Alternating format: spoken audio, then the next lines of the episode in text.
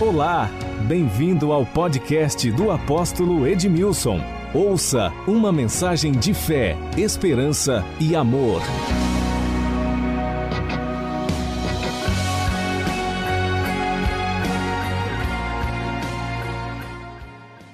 Isaías 55. A nossa fé está fundamentada na palavra de Deus. A nossa fé tem fundamento. Pela fé nós entendemos que os mundos foram criados pela palavra de Deus. Tantos questionamentos, mas esta certeza, essa convicção, ninguém pode tirar mais do meu coração. A certeza a convicção que os mundos foram criados. Isso é, nós nos movemos por fé e nós entendemos, nós compreendemos que esta é a verdade. Pela fé nós entendemos que há um Deus que criou os céus e a terra, isso é fé. Que reina sobre todas as coisas. Pela fé nós entendemos que Jesus Cristo é o Filho de Deus, que foi enviado a este mundo para morrer no nosso lugar. Se fez maldição por nós levou sobre si as nossas dores e as nossas enfermidades, e o castigo que nos traz a paz estava sobre ele, e pelas suas pisaduras nós somos sarados. É pela fé. Pela fé nós entendemos que Jesus morreu na cruz. Mas também pela fé nós entendemos e compreendemos, nós cremos que ele ressuscitou dentre os mortos.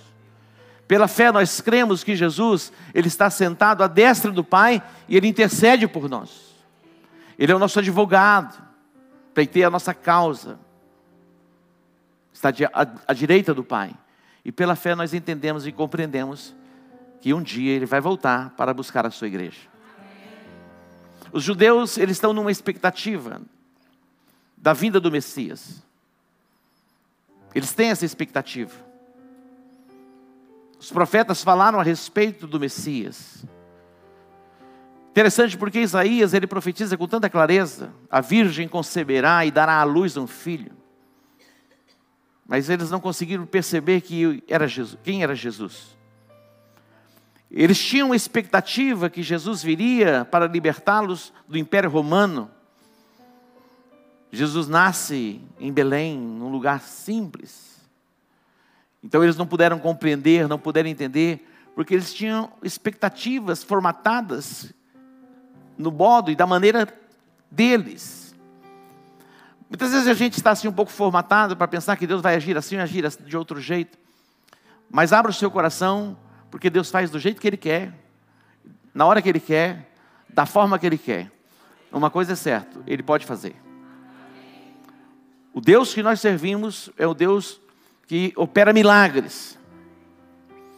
Mas o milagre e a ação de Deus para nós não vem em resposta a uma necessidade. Quantos aqui tem algum tipo de necessidade? Os que não tem, eu vou pegar para mim, que tem algumas. Mas as minhas necessidades estão sendo todas supridas em Cristo Jesus. Portanto, eu não tenho falta. Mas, na verdade, não são nem necessidades é que a gente tem, a gente tem sonhos. Quantos tem sonhos? A pergunta é melhor, né? Porque Ele supre as nossas necessidades, mas o Deus que nós servimos também realiza os nossos sonhos. Você tem sonhos? Escreva os teus sonhos. Faça círculos sobre os seus sonhos. Faça aqueles é, círculos em sonhos assim, que são como que impossíveis para você. Porque se for possível, vai lá e realiza. Imagina você quer comprar um carro e você vai lá e compra o um carro. É, é simples assim. Mas aí ele fala, posso, mas aí essa é a questão, eu não posso. Aí vão colocar diante de Deus. Você sonha com a casa? Se você tem dinheiro, vai lá e compra a casa. Mas se não tem, fala, Deus, eu não tenho recurso suficiente para comprar uma casa.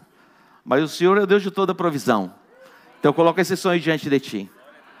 O nosso Deus é um Deus que realiza sonhos. Amém? Digo, meu Deus realiza sonhos. E hoje é uma boa noite para lançarmos sementes de sonhos, dar uma ordem para o nosso futuro e vai chegar o dia da colheita.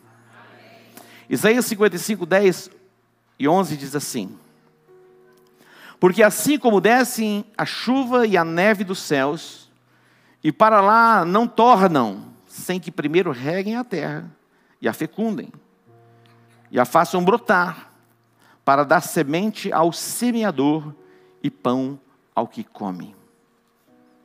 Porque assim como descem a chuva e a neve dos céus, e para lá não tornam, sem que primeiro reguem a terra e a fecundem, e a façam brotar, para dar semente ao semeador e pão ao que come. Agora observe o versículo de número 11. Assim será a palavra que sair da minha boca, não voltará para mim vazia, mas fará o que me apraz, e prosperará naquilo para que a designei. Aquilo que o céu determina, a terra produz. Aquilo que o céu determina, a terra produz. Você já viu cair, o cair da neve? Quantos tiveram essa experiência maravilhosa? Algumas pessoas. Quando a neve cai, Parece que não tem propósito nenhum. Mas tem propósito. Também rega a terra. Assim como a chuva que cai sobre a terra. Interessante que o texto diz: porque assim como descem a chuva e a neve dos céus, e para lá não tornam, sem que primeiro reguem a terra e a fecundem, e a façam brotar, para dar o que? Semente ao semeador. Semente para quem? para o semeador. Eu fico imaginando os agricultores, quando eles estão preparando a terra.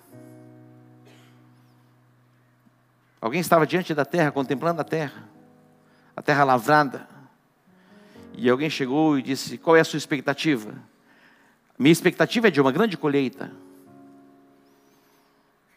Ele falou: E o que, que você semeou na terra?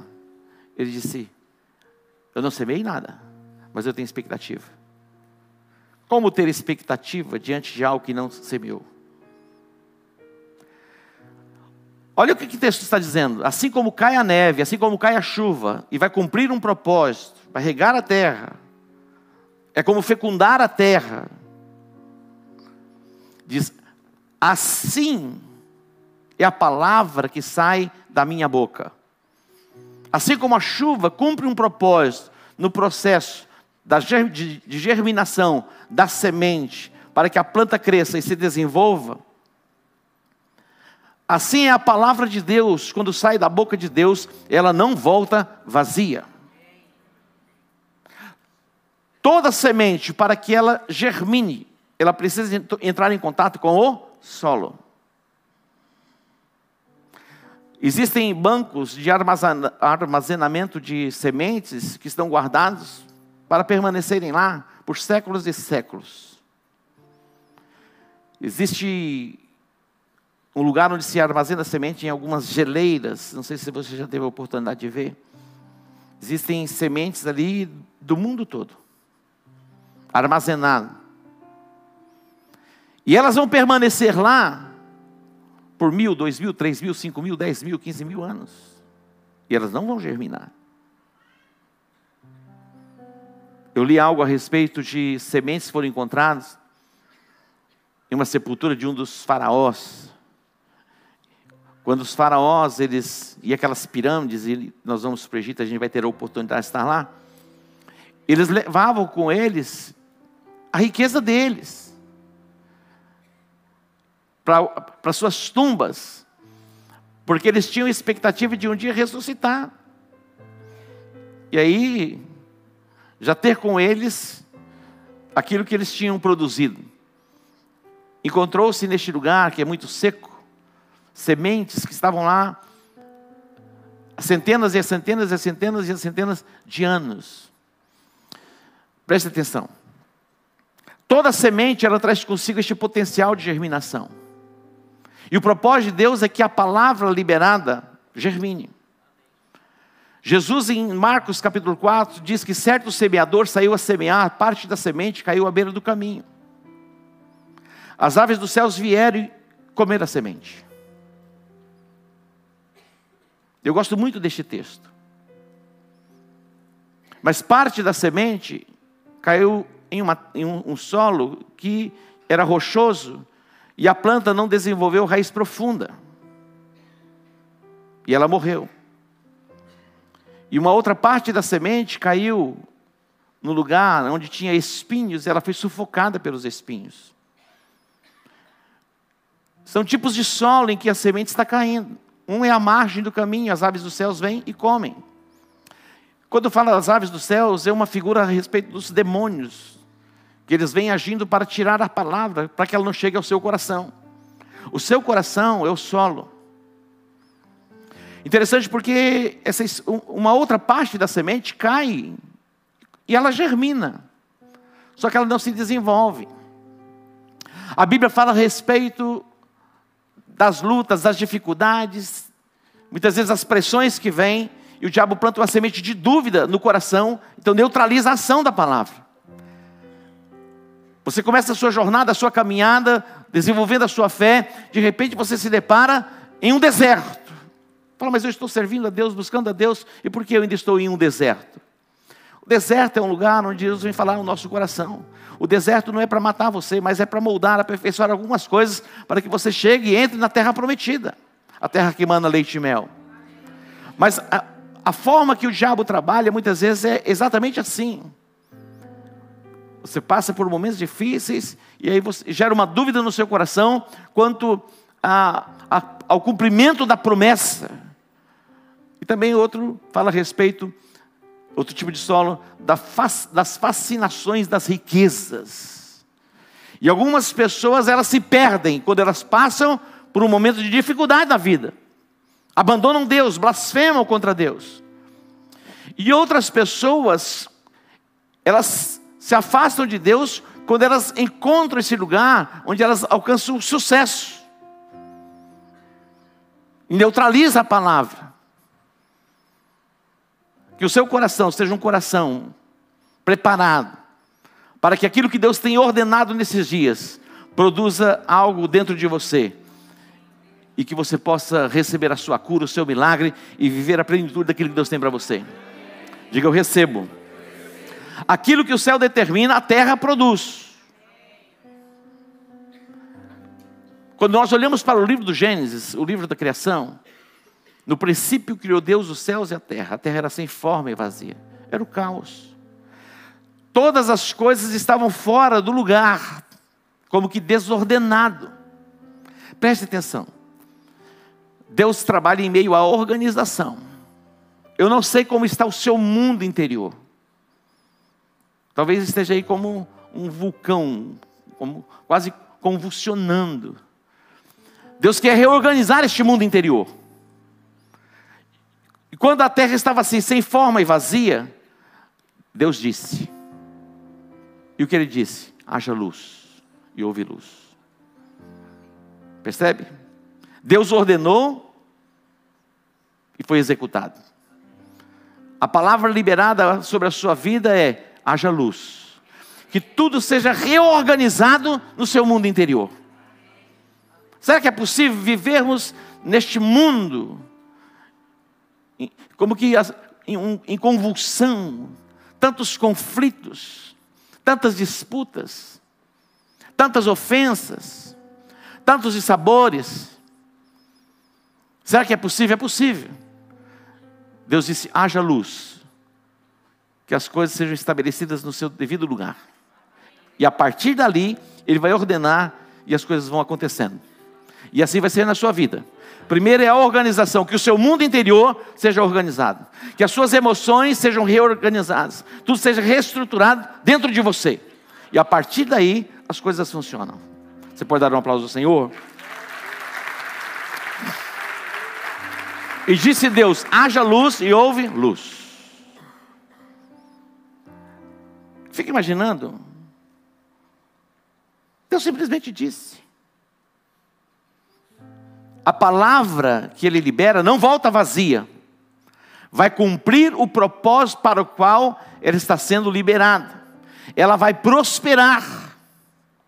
Nós estamos liberando palavras nesses dias de um reordenamento familiar, e as famílias serão reordenadas, reorganizadas, curadas, saradas, libertas, transformadas pelo poder da palavra. A palavra está sendo liberada que o coração do pai vai se converter aos filhos e dos filhos aos pais, para que a terra não seja ferida por maldição. Eu estava conversando com uma jovem hoje à tarde e ela toda tatuada, toda tatuada. Eu fiz algumas perguntas. Falei, você mora com seus pais? Ela disse, não, eu moro só com a minha mãe. Eu sou filha única. E minha mãe agora está indo embora para Manaus. Está namorando um jovem, um rapaz, e está indo embora. Eu falei, e o seu pai? Aí foi o choque.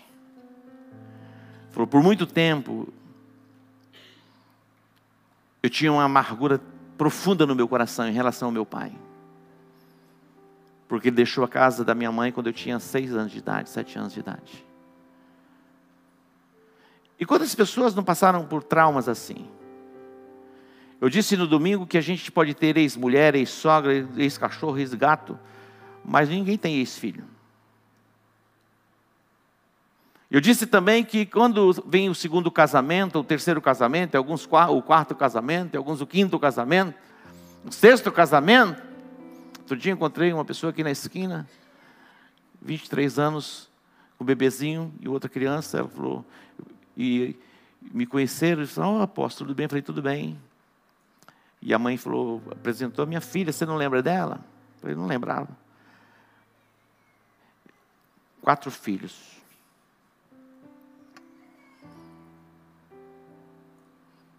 Interessante porque quando vem o segundo casamento ou o terceiro casamento, geralmente o homem assume os filhos da esposa, que já vem com filhos. Mas muitas esposas não querem assumir os filhos do marido, que também já vem com os filhos. Nós não conseguimos dimensionar o conflito emocional na alma de uma criança ou de uma adolescente, ou mesmo de um jovem, quando alguém passa pelo trauma do divórcio. Preste atenção, eu não estou aqui trazendo uma palavra de peso sobre você, porque você se separou, você se divorciou. Algumas pessoas foram traumatizadas na jornada, na caminhada, feridos. Mas podem receber cura e se tornarem livres sem ressentimento, sem mágoas. É possível? É possível. Porque viver esta loucura? Porque viver esta guerra? Porque viver este conflito emocional e carregar essa carga por toda a vida? Deus já está falando com você, porque Ele quer curar você, Ele quer libertar você. Assim como a neve que cai e a chuva, e vai cumprir o seu propósito, não vai, voltar, não vai voltar sem propósito. Assim a palavra de Deus. Ela vai prosperar no propósito para o qual ela está sendo liberada. E a palavra que está sendo liberada sobre nós, sobre nós nesses dias é restauração familiar. Deus quer curar a sua casa, Deus quer curar a sua família, Deus quer, quer restaurar os relacionamentos. Você não precisa levar este fardo sobre você pelo resto da sua vida. Todos nós, de certa forma, erramos na caminhada e na jornada. Outro dia eu estava pensando, já passou essa vontade, de escrever uma cartinha para Rafaela, uma cartinha para Rebeca. Como Jesus fez aquela pergunta para os discípulos: quem dizem os homens ser o filho do homem? E os de fora deram respostas, olha, dizendo: Tu és Elias, tu és Jeremias, tu és um dos profetas. Foram as respostas. Aí Jesus olha para os discípulos e diz: Agora eu quero saber de vocês. Se eu perguntar para vocês o que vocês dizem de mim, ah, é um pai maravilhoso, ele é, é extraordinário. Eu quero saber da Rafaela, quero saber da Rebeca. Mas todos nós passamos por traumas, ferimos e somos feridos. Mas tem cura, tem restauração. Você pode sair deste lugar liberto, você pode sair deste lugar curado. Eu disse para ela: abençoe seu pai, para essa pessoa. Abençoe seu pai. Ore por ele. Falou: não, agora já estou curado. Eu decidi perdoar. Você pode dar um aplauso ao Senhor? Eu decidi perdoar. E disse Deus: haja luz. E o que houve? Luz. E eu digo: haja luz no seu mundo interior. E é exatamente isso que está acontecendo dentro de você. Eu fico. Algumas, algumas vezes eu me pego assim, eu, sabe? Eu não sei se você já teve esse sonho na adolescência, você voando. Já viu? Você, você correndo, dá aquele espaço assim. Você já sonhou com isso? Não é assim, não tem um negócio assim? De vez em quando eu me pego assim, haja luz, e vejo as coisas clareando. Haja luz. Eu estou profetizando sobre vocês. Haja luz, haja luz, haja luz, haja luz. Que o seu mundo interior seja reorganizado, reordenado. Esses conflitos da sua alma caiam por terra. Basta de guerra. O combate que devemos combater é o bom combate da fé. Combate o bom combate da fé, toma posse da vida eterna. Combate o bom combate da fé, toma posse da vida eterna. Se existe um bom combate, é o bom combate da fé. E vai tomando posse da vida eterna. A cura de Deus para você. Diga para o seu irmão, a cura para você. E disse Deus: haja luz e houve luz. Agora no versículo 20 ele diz assim: E disse Deus: povoe as águas de enxames de seres viventes, e voe as aves do, sobre a terra, sobre o firmamento dos céus. A criação. Versículo 24 diz: E disse também Deus: Produz a terra seres viventes, conforme a sua espécie, animais domésticos, répteis e animais selváticos, segundo a sua espécie, e assim foi. Deus foi falando e as coisas foram acontecendo. A palavra de Deus não volta vazia, ela prospera no propósito para o qual ela foi designada. A palavra de Deus vai cumprir um propósito na sua vida. Ouse se expor à palavra, ouse ouvir a palavra. Eu prego a palavra, depois eu recebo a palavra que eu preguei, e aí eu prego para mim mesmo. eu me exponho à palavra, e a palavra está dando forma na minha vida. Eu estou diante dos melhores dias da minha vida. Os dias mais excelentes da minha vida estão diante de mim. Tem gente. você não está acreditando. Eu estou falando. Fala isso para você. Você fica com essa cara dizendo, não, está demais esse apóstolo, né? Que mundo que ele está vivendo? Preste atenção. Parece que ele é de outro mundo. Não é possível. Será que porque ele é apóstolo? E que pode dizer assim, não, é, é fácil ele falar, olha o tamanho da igreja dele. Mas e quando não tinha ninguém, eu era pastor do mesmo jeito? Você nem estava aqui. E eu pregava do mesmo jeito. Alguns estavam aqui quando tudo era informe e vazio.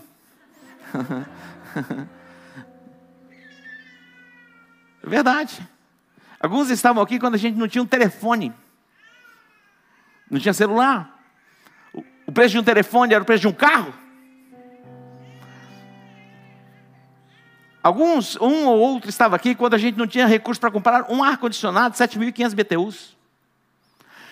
Então alguém olha assim e diz: Olha como o apóstolo fala, parece que tudo é maravilhoso para ele, tudo é glorioso para ele. Mas aonde você estava quando tudo começou? Antes da fundação do mundo. quando tudo era sem forma e vazio. Mas tudo isso que nós estamos vivendo é fruto, é resultado da palavra liberada por Deus, e ela está produzindo o propósito para o qual ela foi liberada. E a palavra que Deus tem liberado sobre nós é palavra de expansão, é de crescimento, é de frutificação, é de multiplicação. Então vai lá, começa a se mexer. Começa a se mexer, meu irmão. Começa a se mover. Deus está dizendo, Deus está falando e tudo está acontecendo. E alguém fala, ah, mas é Deus que está falando. Interessante, preste atenção, essa é a dinâmica, é a didática de Deus. Até quando Deus fez o homem, Deus falou. Depois Deus disse ao homem, agora é com você. Comece a falar. Deus disse ao profeta Jeremias: Eu coloco as minhas palavras na tua boca. Ah, mas eu não passo de uma. Olha, meu irmão, como o homem argumenta. A gente tem argumento para tudo. Deus está chamando, olha, eu te chamei desde o ventre da sua mãe para ser profeta. Falou, como assim? Eu não passo de uma criança. Deus disse, Deus disse a ele: Não digas que você é uma criança. Eu vou colocar as minhas palavras na tua boca. E as palavras que eu colocar na tua boca têm poder para construir, para edificar, para destruir e para arruinar. Olha só. Fala assim, está de brincadeira? Ah, mas era o profeta Jeremias. E você é quem? Você é uma ameba? ah, era o profeta Jeremias, era o profeta Isaías, que eles, eles era o profeta Elias. A Bíblia diz que Elias era um homem sujeito às mesmas paixões que nós. Ah, ele vivia uma vida de pecado? Lógico que não. Mas ele tinha suas fragilidades, tinha suas debilidades, tinha os seus temores. A Bíblia diz que Elias era um homem sujeito às mesmas paixões que nós. Ele teve alguns temores, principalmente quando a mulher falou. Quando a mulher fala, meu irmão, é, o profeta muitas vezes dá uma tremida.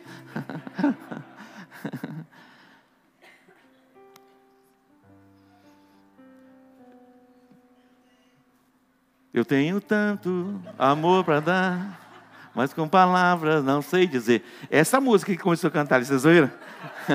Fala a verdade. Vocês não ouviram nada aí atrás, né? Graças a Deus, por que, que eu vou falar também, né? Olha só. Tem um samba aqui, vai curar todo mundo, vai restaurar todo mundo, vai cheio de esperança. Vamos para frente. Alguém precisa falar.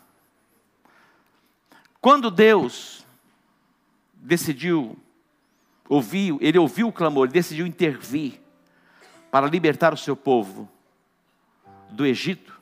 Ele ouviu o clamor. Ele desceu para ver e viu a opressão. Falou: Moisés, vem cá. Chegou a hora. Eu vou usar você. Ele falou: Como assim vai usar a mim? Por que o senhor não faz o senhor mesmo? Moisés disse: Eu sou um homem de de uma boca um pouco pesada. Alguns dizem que Moisés era gago. Sempre vai ser esse o argumento. Isaías foi esse argumento. Ah, eu sou um homem de lábios impuros. O Jeremias, ah, eu sou uma criança. E o Moisés, ah, eu, minha boca é um pouco pesada. Falei, eu que fiz a boca. Faz o seguinte, eu vou falar com você. Porque é você que estou escolhendo. Foi você que eu escolhi. Já que você não quer falar com o faraó, eu vou falar com você, você vai falar com o seu irmão, seu irmão vai falar com o faraó. Ó, meu irmão, o processo. Para que isso? Porque alguém vai ter que falar. Se você quer que alguma coisa aconteça, você tem que falar. As palavras estabelecem o padrão. A palavra define os céus sobre a sua cabeça. O que você está falando, você está dando uma ordem para o seu futuro. Mas chega a hora também que você tem que agir. A palavra não volta vazia, ela vai cumprir o propósito. Quando eles estavam saindo do Egito, Deus interviu com o seu braço forte, poderoso. E eles chegaram diante do mar. Estava o mar, e atrás vinha Faraó. O que fazer? A Bíblia diz que eles estavam marchando afoitamente. Ó, eles estavam marchando, tomados de alegria, ânimo, coragem, determinação. De repente, meu irmão, eles olharam e viram aquela nuvem de poeira vindo e falou: O que está acontecendo? Faraó estava vindo, os seus carros, os seus cavaleiros. Aí a Bíblia diz que, a Bíblia diz que o povo temeu. E quando eles temeram, eles se voltaram contra quem? Contra Moisés. Sempre assim. Aponta para alguém. Moisés, você é o culpado. Você inventou de tirar a gente daquela terra da escravidão, e agora o faraó vem para nos destruir, diante de nós está o mar. Olha só. Meu irmão, eles tinham experimentado coisas extraordinárias, maravilhosas, grandiosas, e agora diante do mar, e na, na iminência de serem tomados e levados de volta ao cativeiro por faraó, ou mesmo mortos, eles começaram a murmurar. Preste atenção. Faça um pacto com você mesmo. Stop. Murmuration.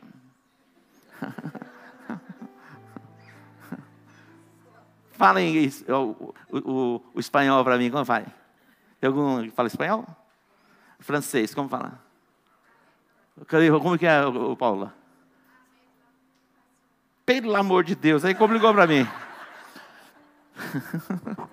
Falou ali, ó. Eu acho que ela orou em línguas, eu não sei interpretar línguas. Faça um pacto com a sua boca. Quando você se deparar com o mar, com a adversidade, louve a Deus.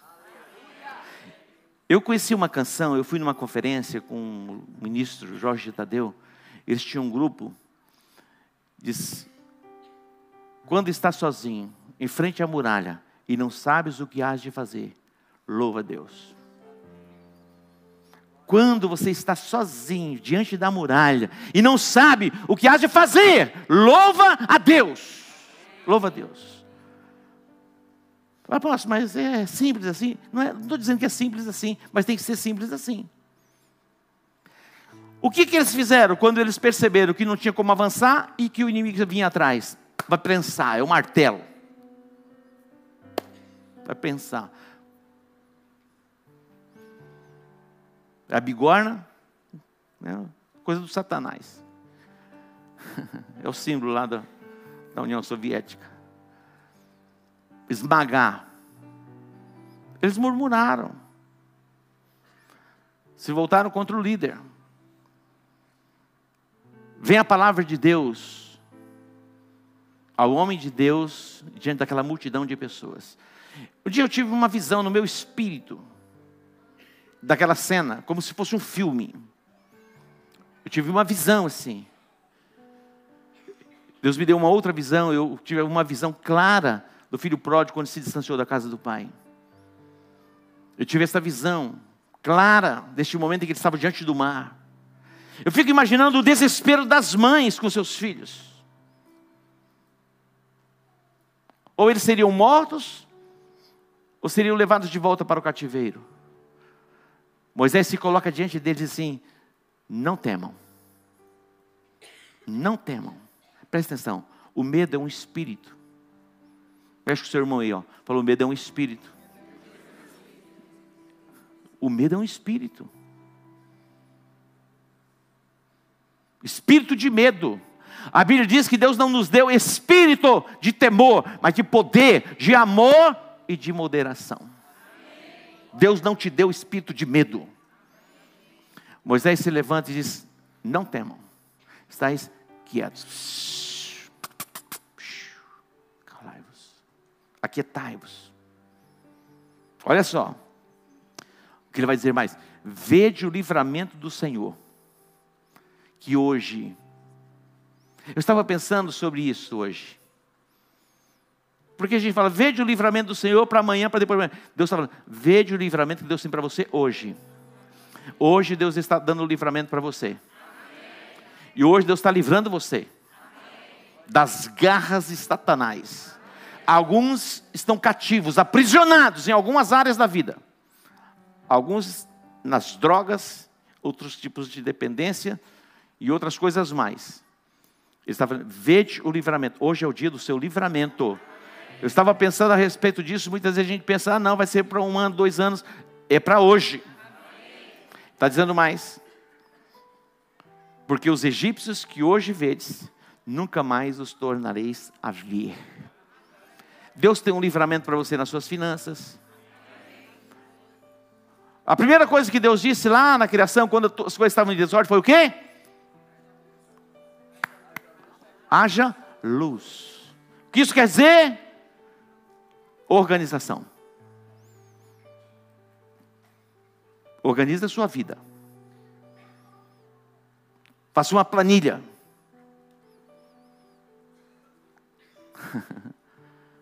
Doe que doer, vai ter que sobrar. Aí, é, assim, é que você não sabe o quanto eu ganho. Não é em relação ao quanto você ganha. Eu sei que algumas pessoas aparentemente não ganham o suficiente para avançar, mas Deus vai levar você a avançar. Queridos, quando eu comecei a minha jornada de trabalho, eu comecei a trabalhar por volta de 10 a 12 anos de idade. E eu dizia, quando eu casar, eu quero ter minha casa própria. No natural, não tinha condições, era impossível. Mas Deus, de uma forma sobrenatural, porque Ele é assim, Ele me deu como que. Eu comprei um terreno, mas depois foi um milagre que Deus fez, o terreno foi quitado. Aqui, ao lado desse shopping aqui, Norte-Sul? Norte-Sul, Plaza. Se hoje o, o shopping seria o quintal da minha casa. E naquela época eu imaginava, eu vou casar, eu vou comprar um terreno. Eu me lembro quando lançaram o São Conrado 1. Tem São Conrado 1, São Conrado 2, o que mais? Alguém mora no São Conrado? Hoje é centro. Santa Emília. Caiobá. Caiobá. Santa Emília, eu me lembro, Santa Emília e o São Conrado. Ele falou, é lá que eu vou comprar um terreno. Aqueles, presta atenção. Os planos de Deus são mais altos do que os nossos planos. Os pensamentos de Deus são mais elevados do que os nossos próprios pensamentos. Deus pensa, é melhor os pensamentos dele. Então você está você tá recebendo a palavra, quando eu falo assim, receba a sua casa própria, vem na sua mente assim, como assim? Como assim? Eu não tenho recurso suficiente para ter a minha casa própria. Isso é possível? Eu quero dizer para você que é possível, vai ser. Vai ser. Vai tomando posse. A, a palavra não vai voltar vazia. Lá estava Moisés, diante do povo. Psss, não temam. Neutralizo. A Bíblia diz que o escudo da fé é a palavra de Deus. A fé, a fé é o escudo, aquilo que protege. A, a, a, palavra de Deus é a espada do Espírito, é a arma poderosa para você vencer o inimigo. O escudo é defesa, e a palavra é ataque. Então você se defende pela fé e ataca liberando a palavra. E assim será.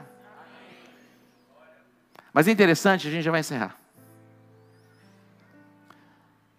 Porque Deus disse a Moisés: Por que clamas a mim? Diga ao povo que marchem. Olha só, diga ao povo que marchem. Agora é a hora de você se levantar e começar a se mover. Sair da inércia.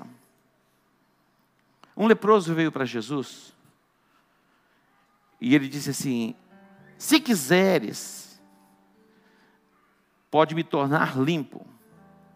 Olha o que ele disse. Se quiserdes, o Senhor pode me limpar. Ele estava completamente leproso. Jesus disse assim: Eu quero ser limpo. Talvez você esteja perguntando: se quiser, o Senhor pode me limpar. Jesus está dizendo para você: Eu quero. Você vai sair deste lugar limpo. Livre! Sabe aquela pitadinha que você dá assim de vez em quando?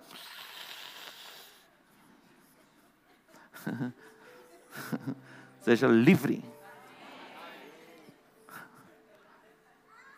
Ó, tem gente levantando a mão, tá? Vai tomando posse. e tem gente tá escondendo a mão. Livre! Se quiseres, pode me tornar limpo. Jesus está dizendo: Eu quero. Seja limpo.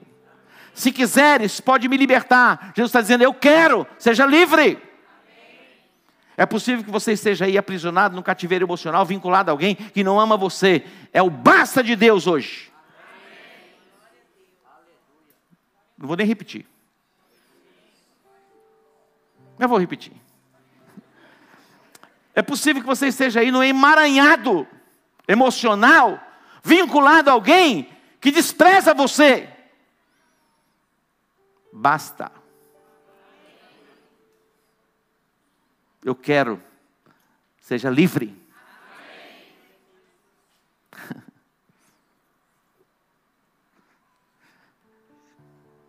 E aquele leproso ficou completamente curado. Eu fico imaginando. Eu vi um filme, uma série. Não vou recomendar para vocês, não. Impressionante. Como Jesus falava. Eu vendo ele falar algumas vezes, eu chorava vendo ele falar. Era um personagem. Mas é, é algo tão penetrante, tão real. Jesus é assim. As palavras dele. Acho que Jesus não precisava gritar. Eu quero ser igual a ele. Meu irmão, tem uns negócios esquisitos deixa para lá também. Não desrespeita a gente. Eu falei para o pastor Aldo. Eu tô, eu tô, eu tô, eu tô liberando sementes. Me tornei como que um celeiro de sementes. Se alguma semente não está produzindo como eu tenho é, é, liberado, é porque o inimigo veio estar lançando joio na cabeça de alguém.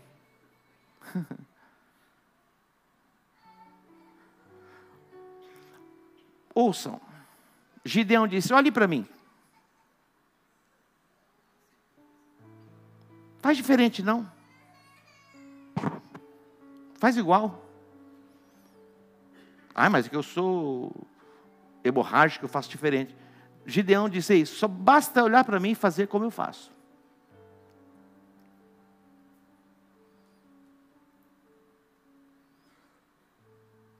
Paulo só disse assim: sede meus imitadores.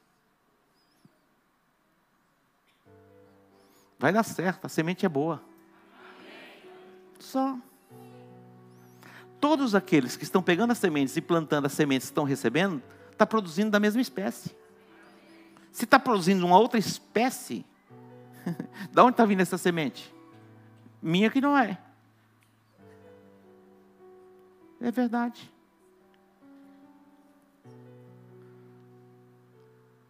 Deus tem cura para você hoje. Deus tem libertação para você hoje. Deus tem colocado sementes dentro de você hoje. Que o seu mundo interior seja reordenado. Olha só, é possível que em, em termos de finanças você tenha as suas pendências. Vamos equilibrar essas coisas. Eu quero profetizar. Nós estamos em julho. Talvez algumas pessoas dizem, ah, é impossível sair desse, desse déficit até o final do ano. Mas Deus pode fazer um milagre. Deus pode fazer um milagre. E Ele sabe fazer milagre. Mas preste atenção. A semente, ela tem um DNA. Ela dá uma ordem para o futuro. Não adianta você plantar um tipo de semente e ter expectativa de colher uma outra coisa. Isso é loucura.